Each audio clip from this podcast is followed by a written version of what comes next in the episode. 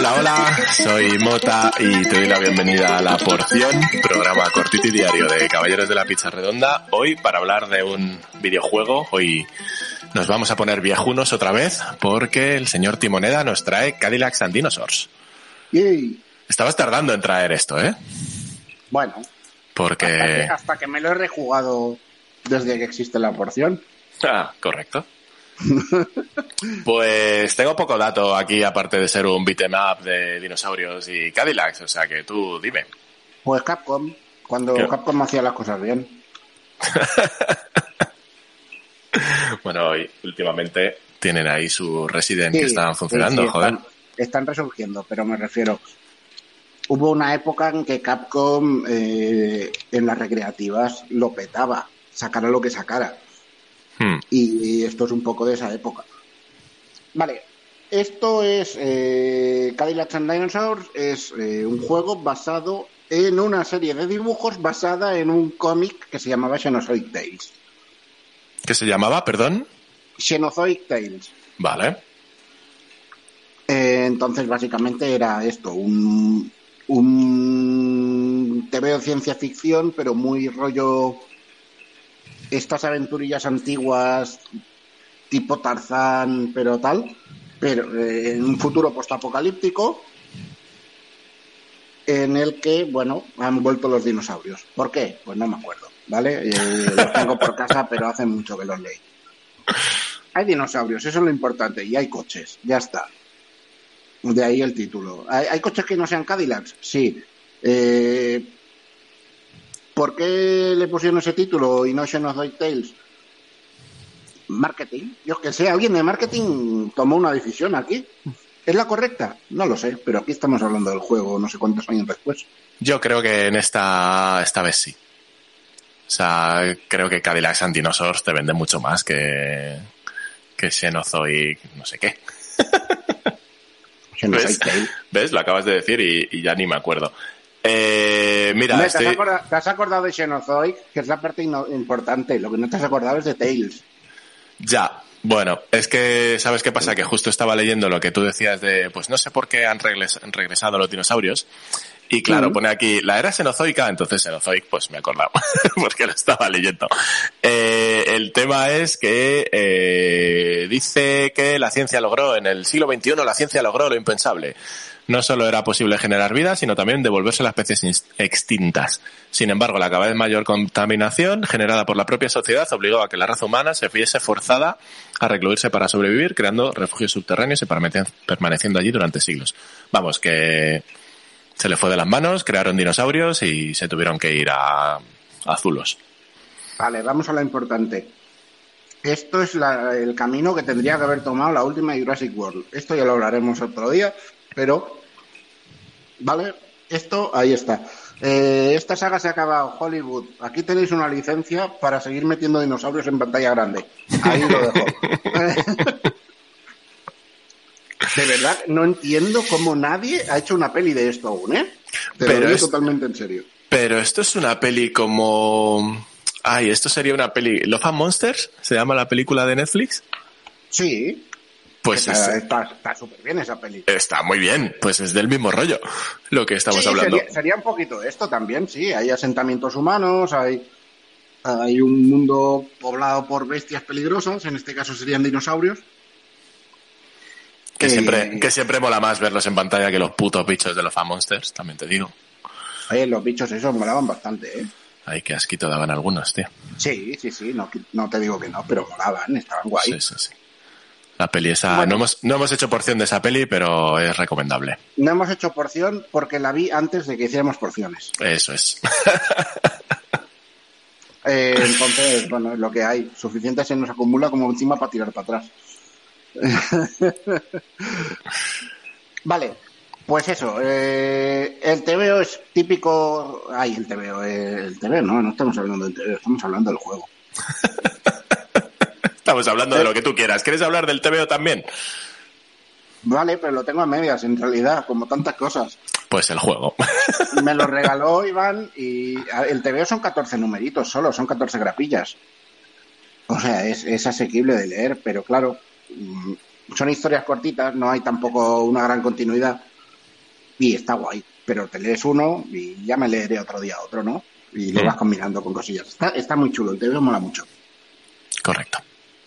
Eh, eso, el juego es el típico juego de Capcom de recreativa. Tenía Capcom dos vertientes, ¿no? Eh, Street Fighters y derivados y, y, y juegos de avanzar por la calle y repartir hostias. Final al final siempre era repartir hostias. Sí, Final Fight y derivados. Al final, pues este es de la escuela Final Fight. Entonces eliges uno de los cuatro, de los cuatro personajes que hay y, y tira para adelante. Y, perdón, los anacardos. Hostia, llevas dos días comiendo cardos ya, ¿eh? Sí, mira que nada, la bolsa, ¿eh? En realidad, pues te vas a reír, pero en realidad esta bolsa la abrí la semana pasada. Y aún me dura. Correcto. Y no era tan grande, ¿eh? Que esto, claro, 200 gramos. Yo soy lo peor para esas cosas, cosa que abro, cosa que me ventilo. No, Ah, yo me lo reacciono bien. Da igual el tamaño. Bueno, eh, y Cadillacs. eso. eh, típico juego de avanzas, repartes hostias, ya no queda nadie, avanzas un poquito más. ¿Vale? Eh, nivel detrás de nivel. eh, te pegas con gente porque son malos y bueno, tú no, entonces estás en tu derecho a partir de la puta cara. Eh, puedes pelear a puños contra dinosaurios, o sea, en este juego puedes vencer a puñetazos a un tiranosaurio rex. Digo Bueno. puedes, puedes porque generalmente no es obligatorio. O sea, los dinosaurios por lo general están a su bola ahí. Y muchas veces son los enemigos los que vienen, les meten unos tíos para cabrearlos y que te ataquen. Oye, eso mola. Entonces, entonces, si tú sabes que ahí va a venir ese, ese punky, porque siempre son punky los malos, ¿vale? Son tíos con cresta y Hmm. tal. En todos estos juegos de esta época, los malos eran punkis siempre. En los Street of Rage igual, en Final Sí, Fight sí, también. sí. todo. Siempre. Eh, y siempre había alguno con, con una chaquetilla con el, con el símbolo de la energía nuclear este, ¿no? Eh, ¿Sabes? Sí. Bueno, tú puedes intentar eh, cargarte a ese que va a tocarle los huevos al tiranosaurio antes de que llegue a molestarlo y que el bicho no se despierte. Y mientras os estáis dando de hostias, que el bicho se quede ahí como, "Ah, esto no va conmigo. Entonces está guay. eh, Hay, hay obstáculos basados temáticos y no, o sea, bien, no tiene mucho más el juego en realidad, si ya sabes a lo que- ya sabes de qué va, es juego bueno de Capcom. Y luego pues hay mutantes, porque como no va a haber un científico y mutantes, a ver. Lo- en realidad lo típico de siempre, ¿vale? De, el jefe final del primer nivel luego va a ser un enemigo normal y corriente de esos que te vienen, ¿vale? Eso- esto pasaba siempre. Pues eh, es esa fórmula, es, es tal cual esa fórmula. Eh, ¿Qué más te voy a contar? Es de los pocos juegos de la época en los que podías coger las, eh, las armas de fuego de los enemigos y usarlas, creo. Las de, o sea, pistolas y tal. Sí, pistolas escopetas y tal, creo que había y podías pegar un par de tiros, luego se, se descartaban y adiós. ¿Y esto tenía fases de coche o no? No, no, no, no, no hay fases de coche. O sea, esto se llama Cadillacs and Dinosaurs, pero hay dinosaurs, ¿no? O sea, el coche suele salir entre fases. De, ay, nos vamos a tal sitio, llega alguien en el coche, te subes y, oh, nos vamos a tal sitio, llegamos a tal sitio, venga, repartir más hostia. Pero diría que no había fases de coches. Correcto. Pues muy bien, pues no sé si hay algo más que decir de, de esto. Es divertido, es divertido, a mí con eso me vale. Al final todos estos juegos es lo que tenían, tío. Eran súper divertidos el, el ir ver, pasando... Es, es divertido hoy. Hoy que no tienes que pagar un puto euro cada vez que te matan. Sí, Porque sí que es verdad que estos juegos estaban diseñados para ser una putada cósmica y que tú tuvieras que meter 20 duros cada, cada vez que te mataban dos veces. sí. Poquitas veces, dos, dos vidas más. poquitas veces conocías a alguien que se hubiera pasado alguna de estas máquinas. Claro, porque es que te ibas ahí y te dejabas el sueldo de la vida.